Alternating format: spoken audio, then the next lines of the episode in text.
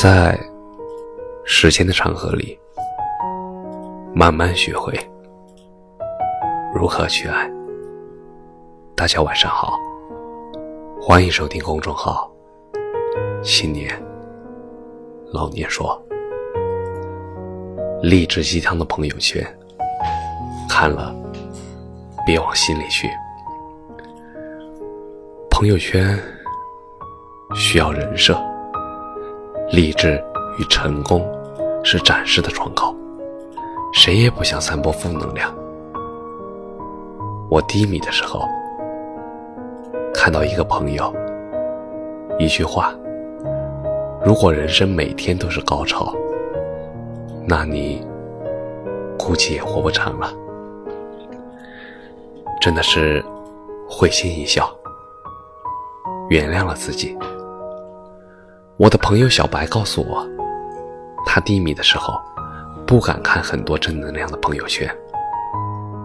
大家都是一副人生赢家的面貌，升职加薪，满世界旅行，行业打卡会议，走上人生巅峰。一张张成功自信的笑脸，仿佛都在提醒他，自信是很丧的 loser。尤其是她怀孕期间，虚弱沮丧的加班时，一刷朋友圈，满屏成功的职场准妈妈，挺着肚子，美美的参加晚宴和会议，配上几句励志的鸡汤：“我爱我的工作，要奋斗到生娃那一天。”女人就要有自己的事业。和光芒，他立马负能量爆炸，直到刷到我的怀孕五个月，为啥还这么丧，才缓和一点。我哈哈大笑，亲爱的，太有同感了。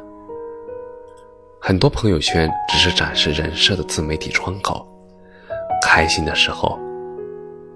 看着没有问题，不开心的时候就要断舍离，该屏蔽屏蔽，该不看不看呀。真正的人生不在朋友圈里，把朋友圈当真，尤其拿它来衬映别人的辉煌和你的失败，那真的是太傻、太天真，自找。不痛快了，感谢你的收听，晚安。